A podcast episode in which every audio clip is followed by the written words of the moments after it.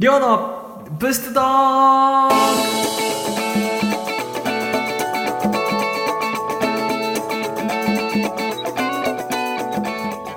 こんにちは、りょうです、えー新年度が始まりまして、皆さんの職場、学校の新入生、新入社員はどうですか？ゆとりパワー全開でびっくりしていませんか、えー僕の会社もですね、あの新入社員7人かな？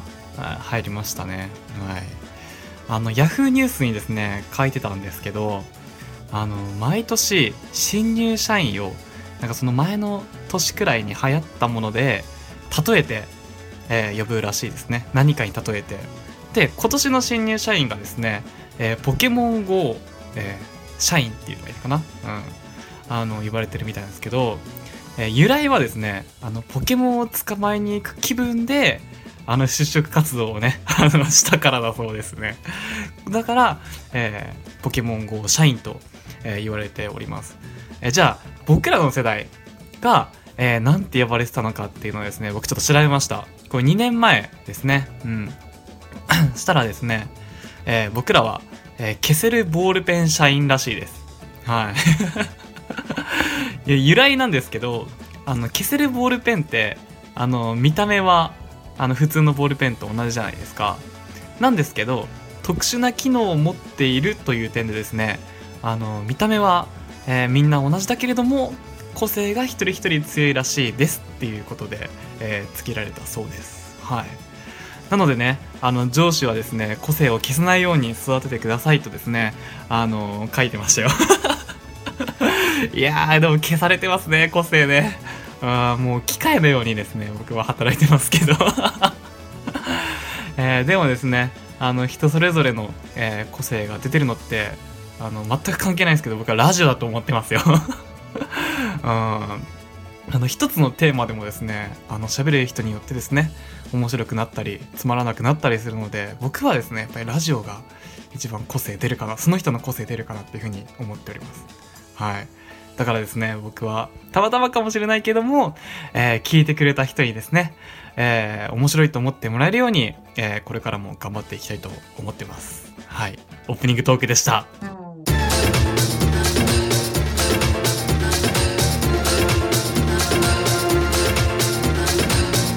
ラディキャスネットはい。ということで、さあ、一発目のコーナー行ってみましょう。北海道弁講座をやろうとですね、いろいろ調べてたんですけども、そしたらですね、出てきたのが、北海道民って、あの、言い訳が多くて、本州の人たちから結構嫌われてるらしいですね。えーそんなんで、えー北海道民が嫌われてる理由をですね、僕が言い訳していくコーナー、えー北海道民を嫌うなはい、これをですね、えー今日は一発目にやっていこうと思います。調べてて面白かったですね。笑っちゃいましたよ、僕は。じゃあまず一つ目いってみましょう。まずはこちら。えー時間にルーズで大雑把。はい。あのー沖縄の人と同じような感じで、あの、沖縄にもなんか遅れてもいいっていうなんか暗黙の了解みたいなのあるじゃないですか。あれもですね、北海道の人はね、あるらしいです。いやでも北海道の人はね、しょうがないんですよ。なんでかっていうと、あの、電車がね、30分に1本とか、40分に1本とか、するので、あのしょうがないんですよ。時間にね、30分遅れてくるのは。で、いや、僕もそうなんですけど、あの、集合時間が例えば、じゃあ12時ジャストとしましょう。うん。12時半に着けば僕はセーフだと思ってますからね。こういうとこね、多分切られる理由なんだろうなって思いますね。はい。本当に。いや、時間はでもね、気をつけますね。本当に。すいませんでした。こればっかり謝りますね。はい。さあ、ということで。じゃあ続いて、移動距離の感覚がおかしい。はい。これもですね、北海道ならではと言いますか。うん。あの、まあ、100キロの距離って、皆さんどういう感じで捉えられてるんですかね？まあ大体車だと2時間ぐらいじゃないですかね。100キロの距離っつったら。まあ近いなって。僕は思うんですけどいかがですかね。うん。3時間くらいになったら遠いかなっていうふうに、まあ、思うんですけれども、まあ、100キロぐらいだったらまあ行くかっていうぐらいのね 感覚ですね。うん、それだけ北海道やっぱ広いんですよ。あの、第二の都市、旭川。に行くのも、え札幌からだったら、まあ、下道で行けば、まあ、2時間半ぐらいかかるんじゃないですかね。うん。まあ、でも、まあ、旭川ぐらいの距離なら、みたいなね そんな感じのえー、あれですね、イメージですね。うん。で、なんか、僕が聞いた話だと、あの、日本って狭いっていうイメージあるじゃないですか。海外から来た人は。でも北海道が広いっていうイメージがあんまりなくてですね、あの、海外旅行者が、あの、なんていうんですか？その北海道に来て観光回るときにめちゃくちゃなスケジュールで作ってくるらしいです。はい。これはもうホテルの人に聞いたんですけど。で、あの、ホテルでゆっくりするのではなくて、ホテルではただ寝るだけっていうですね、11時ぐらいにチェックインして寝るだけっていう外国人旅行者が結構いるらしいですね。はい。まあ、こればっかりはね、嫌われてるのかどうかわかんないけどね まあ、しょうがないですね、ここははい、続きまして、こちら。えー、計画性がゼロ。うん。あのー、東京と、大阪に続いて、あの、破産する方がですね、あの北海道が第3位らしいです。多いらしいですね。うん、まあ人口からすると、まあ、割合は多いって感じなのかもしれないですけど、まあ後先考えてないっていうか、なんとかなるだろう精神 北海道民多分あると思いますね。僕もありますね。うん、なんとかなんじゃねえかなっていう、うん、なんか多少のミスもね、動じないみたいな そんな感覚はありますね。うん。多分ですけど、これは調べたわけでも何でもないと思うんですけど、今課金ってあるじゃないですか。例えばガチャ、ガチャ引くのに。iPhone のアプリのね、ガチャ引くのに課金ってあると思うんですけど、あれ多分北海道民かなり多いと思いますよ。うん、金額が。うん。調べたわけじゃないんですけど、多分あると思いますね。なんとかなるだろう精神で はい、そんなんですね。これはもう、しょうがないです。これもしょうがないっていうね はい、続きまして。決断力がゼロ。あのー、北海道の人たちはですね、あのー、他人任せなんですよ。うん。他人任せっていうか、こうしようっていう意見をですね、なかなか言わないんですよね。うん。どうする？みたいな感じで。じゃあみんながこうやって言うから、こうしましょうか？みたいな そういう感じなんですよ。だからですね、僕ね、北海道の人ってね、あんまりリーダー的な存在に向かないと思ってますね。あの、なんでかっていうと、人を傷つけたくないっていう気持ちがですね、多分強いと思います。うん。これがあるから、あの、決断力がないっていうふうに思われると思います。きっとですね、上司にいる北海道民の上司の方、大変だと思います。北海道出身の上司の方が、大変だと思いますね。あの、ぜひ、決断力発揮してください。はい。さあ、という はい、続いていってみましょう。えー、北海道愛を押し付ける。うーん、これでもね、あ、どこでもあるでしょっていう感じは僕はするんですけどね。うん。で、なんかこれにね、付随して書いてあったのが、あの、北海道民以外の前だと、やたらと北海道北海道弁を使うっていうのがですね、書いてましたね。うん、これはね、特有なのかもな、わかんないけど、田舎もんアピールがちょっと強いかもね。俺、北海道出身だけど、みたいな、ね。俺、田舎もんだし、みたいな。うん。より田舎にいた方がなんかね、いいんじゃないかっていうですね、なんか逆の錯覚みたいなね、うん、陥りますね。だから、東京から来た人とかの前だとね、なまらとかめっちゃ使いたくなっちゃいますね。はい。で、あとやっぱりね、まあ、日本ハムファイターズ野球で言うと、でサッカーだとコンサドーレ、うん。で、バスケだとレバンガ北海道。まあ、この辺をですね、やっぱり地元愛は強いですね。うん。なんかね、イメージ的に強いって思ってるみたいなね うん。強いって思っちゃってるから、立ち悪いですね。うん。あんまり強くないのにもかかわらず、北海道だから強いでしょみたいな。わかんないけどね そういう感覚はあると思いますね。で、あとこれに付随して書いてあったのが、北海道大学って、あの、北海道では一番の大学なんですけども、全国から見たら、まああんまり大したことない、東大の人たちの滑り止めぐらいの、え大学なんですけれども、あの北海道大学を一番だと思ってるっていうですねあの東大の次にねあの頭いい学校だと思ってるっていう人がですね、えー、結構多いみたいですね。うん。やっぱりなかなか外出ないからかな。北海道の中で楽しんじゃってる人が多いかなと思いますね。はい。さあ続いてこちら、えー物価が高い。うん。えーなんかこれ書いてあったな。東京の1.4倍の物価らしいです北海道っていうのは。うん。なんですけどもその実感がないみたいですね。どうせ東京の方が高いだろうみたいなそういうですね先入観がやっぱりあるらしいですね。うん。あの これは僕もありますね。絶対北海道以外で暮らせないみたいなそういうのはありますね。北海道にいればなんとかなるだろうってこれさっきとね さっきの計画性ゼロのとこにねつながるかもしれないんですけど、うん、実感はないですね、うん、北海道内にいればなんとかなるっていうイメージはありますね。はい。じゃあ続いてこちら、えー性格が悪い。はい。あの文句が多いですね。うん。あの自分ではそう決断力ないから言わないくせに裏でめっちゃ言うんですよ北海道の人って。これはね僕も思ってました、うん、でも僕も言っちゃうから あんまり悪く言わないけども。うん。あの多分ね北海道の人は噂とかめっちゃ好きだと思いますね。他人の噂。うん。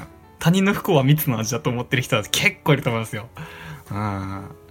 だからですね性格悪いって言われるのもまあしょうがないかなっていうふうに思いますね。はい。あ続いてこちら。太ってる人が多い。これも書いてましたね。あのーまあまあ寒いので北海道は。うん。寒いのでやっぱり食べてね。ぱり厚着みたいな そんなあんのかな。これはちょっとね僕もねあのあのあれですね。擁護できないっていうか 守れないですここばっかりはい。さあ続きまして、えーこれこれ最後ですね。あの北海道民に謝ってはいけないっていうのをちょっと見つけましてあのこれ札幌の人にも多いらしいんですけどあのプライドが高くて謝った人につけ上がって責め立てるっていうのですね。でそれを周囲に言いふらすっていうのがですねえ札幌の人にも多いらしいんですけどでもこれ確かにあるかもしれないっていうさっきの性格が悪いっていう文句が多いっていうところともちょっと似ててうん。あの結構言いふらしちゃいますね人の悪いところは 僕はしないですよ会社とかではね。うん。で友達とかも別にしないですけど結構あると思いますね。うん。あのそういう性格なんですよ。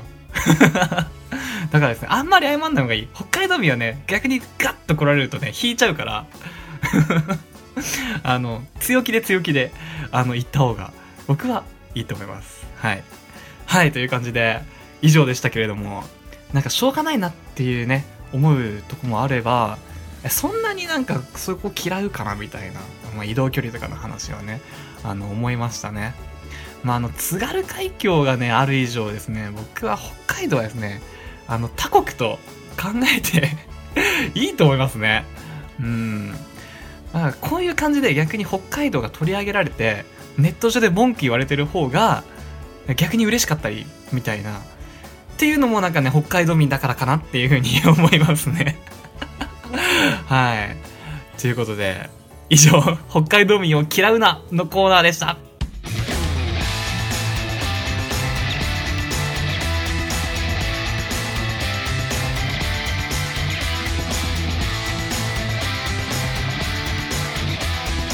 りょうの物質ドッグさあ、えー続いてのコーナー行ってみましょう。ちょっとですね、今まで全く触れてこなかったことなんですけども、僕ってめっちゃバカじゃないですか。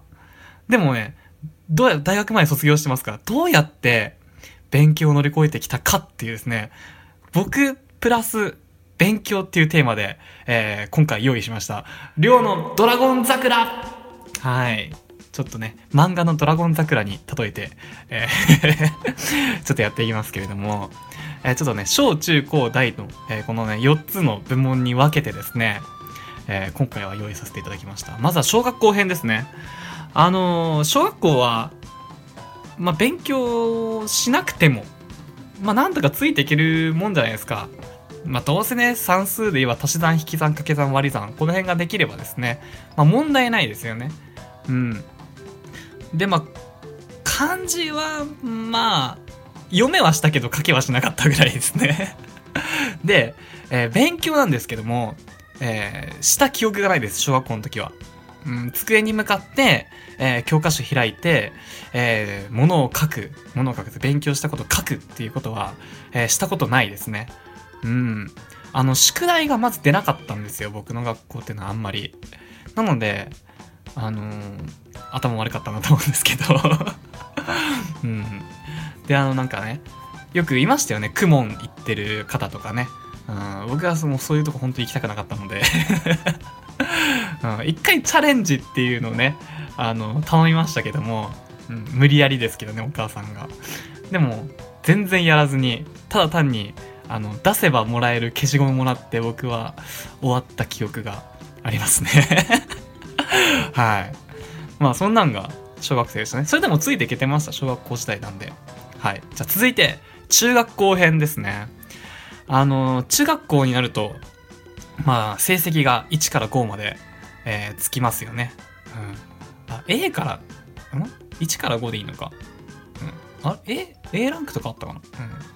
まあでも1から5まで確かつくはずなんですけども、あのまあ僕らは、えー、相対評価って言ったらいいのかな？うん。だから、授業態度が良ければ、あのね、なんていうんですか、成績が良くなるっていうですね、こういうゆとりの、もろゆとりだったので、まあ僕は勉強はしてないですけど、あの、机にはしっかり座ってました。うん。で、なんか、あの、寝ちゃいけないっていう、なんか僕の中の、あの、なていうんですかね、考えがあって、授業中は絶対に寝たらダメだっていうのがあったので、しっかりと起きてですね、えー授業を聞いてました。うん。聞いて、聞いてなかったかもしれないけど、聞いてなかったからこうなったかもしれないけど、えーまあそういう感じで、しっかりと前向いて授業を受けてましたね。遊んだりはあんまりしなかったはずですね。うん。まあそんなんで。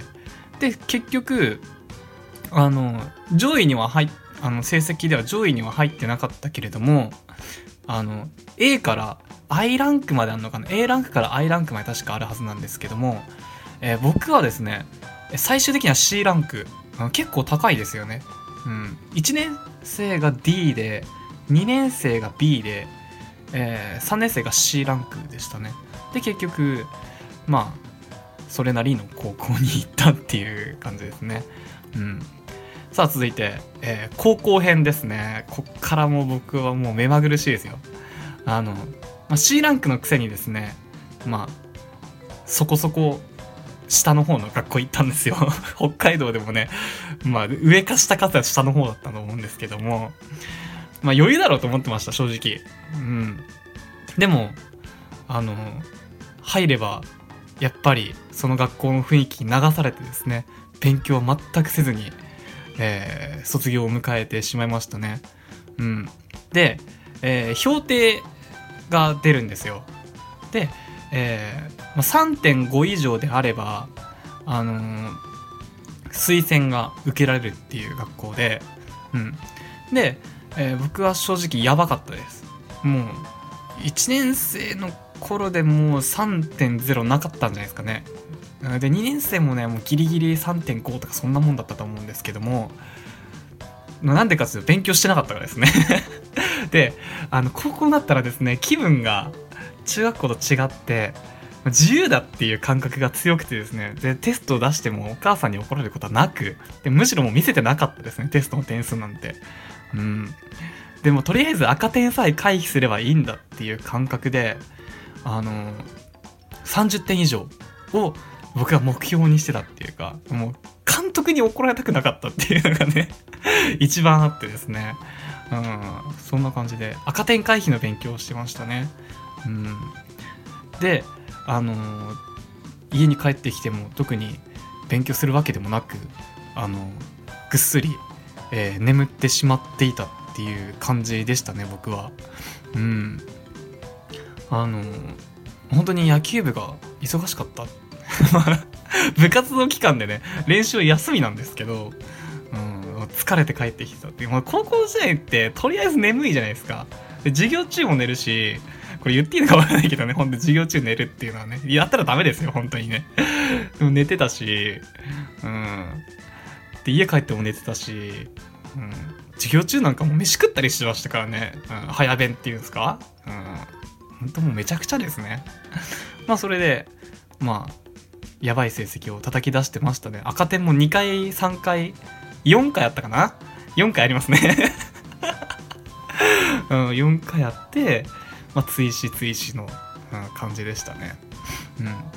うん、で、えー、3年生になって、まあ、推薦3.5以上じゃない5以上じゃないと取れないっていうことを知りましてあの最後の3年生の2学期の成績かな？後期の成績かな？が3.5以上で OK なんですけど、えー、僕は3.4しかなかったんですよ。その時に。うん、であのー、ていうんですかね。で先生に僕の担任の先生が英語の先生だったんですよ。僕英語がですねほんと苦手でもうパッパラパーだったんですけども。3点。その英語が2に落ちるか3に行くかで僕の3.4か3.5のどっちかになるかの瀬戸際だったんですよね。うん。他はもう上げることは不可能な成績だったんですよ。で、英語だけ先生に頼みに行って、いやーすいません先生と。あの、今回は、えー、42点でしたと。100点満点ですよ、これ。100点満点で42点でしたと。でも、あのー、ちょっとね、野球部頑張りすぎちゃって、あのー、ね、勉強する時間がなかったですと。だからちょっとね、申し訳ないんですけども 成績を上げていただいてっ、つって、次絶対勉強しますからっていう約束をして、えー、3.5にしてもらいました。うん、お願いしましたね。でもこれなんでかっていうとですね、これ全員が全員になるわけじゃないと思います、僕は。僕はしっかりと、あの、先生の授業は聞いてたからです。英語はわからなかったので。うん、英語だ、英語だけでも起きてよと思って、英語はちゃんと起きて、あの、授業を受けてたからですね、えー、先生は配慮してくれました。うん。なので、えー、助かったなっていう感じで はい。えー、3.5にしてもらいまして、えー、無事大学の推薦が取れました。はい。で、えー、推薦なんですけれども、ここ一番僕勉強しましたね。うん。あの、あれ、小論文があって、小論文の書き方すらわからない僕が、僕だったんですけれども、えー、そこから勉強してですね、えー、何度か大学入れましたね。はい。続いて大学編ですね。あのー、まあ、僕みたくバカの周りにはバカしかやってこないって言いますかね まあそこで出会ったのが2人の友達なんですけれども、うん、大学もですね、えー、取ってた授業、中国語を取ってたんですよ、僕は。うん。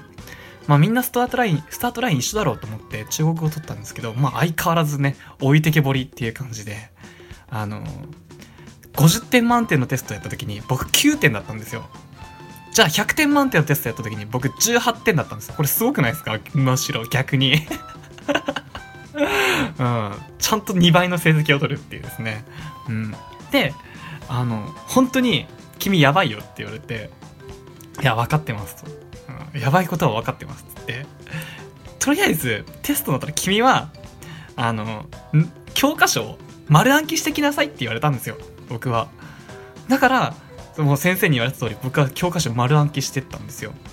でそれ2年続けて取んなきゃいけなかったんです中国語っていうのは。で、えー、2年生の最後にはですね、えー、1から10段階の、えー、成績で8取りましたね。うん頑張りました。中国語に関してはいまだに、えー、僕自己紹介できますよ。ちょっと名前だけでも言いますか？ウォジャ・リャンっていうですね。こういう自己紹介できます。はい。はい、ということで、以上でしたけれども、いかがでしたかね？あの、ちょっと大学編かなり短くなってしまいましたけど、ね。えー、あくまで僕個人の考えですけどね。勉強するなとは言わないですけども、あの、しなくてもヤンキーに陥ることなくね、あの、面白おかしくね、バカを題材として、えー、こうやってラジオパーソナリティ目指してるですね、人もいますので、しなくても大丈夫。うん。以上、リオのドラゴン桜でした。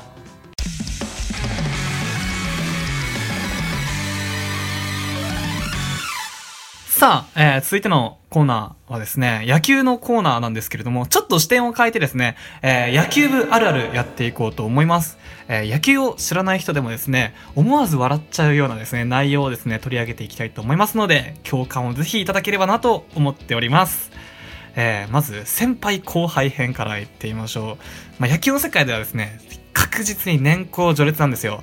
うん、実力があってもですね、年が一つでも下であればですね、もうダメなんですよ。ダメっていうか、その先輩の言うことは絶対なんですけれども、えー、じゃ高校で言いますと、えー、3年生、神ですね。はい。じゃあ2年生、平民です。で、1年生が奴隷なんですよ。これね、野球本当あるあるだと思うんですけども。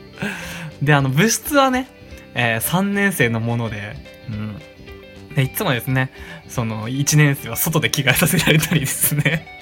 あの、してましたね。うん、本当にこれ野球部あるあるだと思います。でですね、えー、続いて、えー、監督編。はい。えー、監督はですね、まあ、怖い。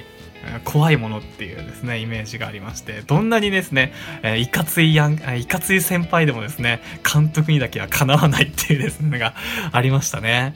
うん。で、あの、僕の高校はですね、結構緩かったので、まあ、ボタン外してるね、学生たちがたくさんいましたよ。もう、1個だけじゃないですよ。2個3個ですよ。まあ僕らもですね、その流れに乗っちゃうじゃないですか。うん、そういう学校にいればね。で、まあ僕もね、開けてるんですけども、監督とすれ違った時の恐ろしさってのはないので、僕はですけど、あの、廊下出るときはいつも閉めてましたね。怖かったのではい。で、あの、先輩たちがね、開けてめっちゃ怒られてるのをですね、僕は何度も見てきましたので、廊下に出た時はしっかりと閉めて、教室入ったらバッてやって、ウェイスみたいなね、そんな感じでしたね。はい。さあ、続いて、えー、話がやたらと長いですね。監督といえば。うん。で、僕はですね、話が長かったので、有効活用してようと思ってですね、話が長い時にですね、あの、バッティンググローブですのね、バッティングローブのマジックテープをチリチリと外していくっていうですね、これ僕だけかもしれないんですけど、やってましたね。はい。さあ、続いていってみましょう。練習編ですね。あの、僕はですね、1年生からスタメンだったので、もう先輩からはしごかれるし、えー、監督からもしごかれるし、えー、部長からもしごかれるし、うん、もう大変でしたね。もうノックなんかもう、もう左右に振られて、絶対取れないだろっていうのも打たれてですね、もう泥だらけで、もう、同学年がね、玉渡しとかしてるんですけども、いいなと思って 見てましたね。ほんとこれね、贅沢なことなんですけれども、羨ましいなと思って見てました。はい。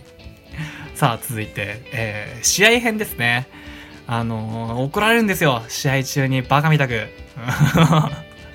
まあね、サインミス。サインミスが僕は多かったと思いますね。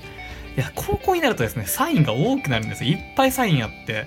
で、あの、やってるとこはやってると思います。回の途中で、サイン変更っていうのがあるんですよ。じゃあ5回からサイン変えるからとかいうのもあってですね、それを覚えるのが僕は大変で、もうめちゃくちゃでしたね。怒られて怒られてみたいな で、あの、僕はですね、でも1年生でスタメンで良かったなっていうのが、3年生対1年生ができたっていうのが、相手高校は3年生がね、ピッチャー投げてるので、僕は1年生ながら打ってたりしてたので、すごい楽しかったなっていうのはありますね。はい。1年生の特権でしたね、そこは。さあ、えー、続いて大会編ですね。あの、1学年上の先輩のね、大会ってね、あると思うんですけれども、僕らが、じゃあ2年生だとして3年生の大会があったとしたら、その時ってあんまり泣けないんですよね。うん。これなぜかわかんないけど。で、自分が1年生の時に3年生の、あの、最後の大会って負けた時にすごい泣けるんですよ。これがね、よくわからないんですよね。なぜか2個上の先輩の方が感情移入してしまうっていう僕の、僕だけかもわかんないんですけど、うん、ありますね。ちょっとこれは何でかわからないです。はい。で、えー、自分の学年の最後の大会、うん。やっぱりね、負けると悔しさはあります。確かに泣くんですけれども、ちょっとですね、ほっとしてしまうっていうですね、これね、あるあるだと思いますよ、きっと。うん、ちょっと良かったなって思ってしまうのがあるなっていう。うん。ああ、もうこれ以上練習しなくていいんだっていうのは、えー、僕はありましたね。はい。はい、ということで、えー、以上、えー、分かる人には、えー、分かるし、分からない人でもね、あの、楽しめた内容だと思うんですけれども、あのもちろんね、僕も1年生から、えー、奴隷と平民と神をですね、3つ僕もね、やってきましたから、あのね、すごい気持ちは分かりますね。でもね、殺されるわけじゃないと思ったら、好きなことであったので、あの、乗り越えれましたね。はい。ということで、以上、野球あるあるでした。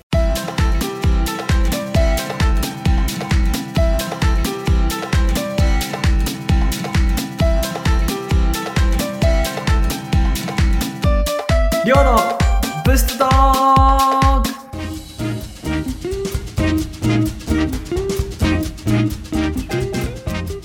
はい、ということで終わりの時間となりましたけども、ちょっと次回予告させてください。えー次回はですね、あの、僕の好きなようにやらせていただきます。あのね、毎回お前好きなようにやってるだろって、ね、思う方ね、たくさんいると思うんですけれども、あの、もっと好きなようにやらせていただきます。まあ、なんでかっていうのは、次回の、えー最初に冒頭に僕お話ししますので、えー、まあ、それ聞いていただければしょうがないなって思っていただけると思います。はい。それでは終わりましょう。僕への、えー、お便り、メッセージは Twitter もしくはラジケスネットのホームページからお願いします。会いたい方は、え、札幌駅地下歩行空間をお昼に歩いてみてください、えー、今回も聞いていただきありがとうございました。お相手は道民の弟、りょうでした。したっけねバイバイ。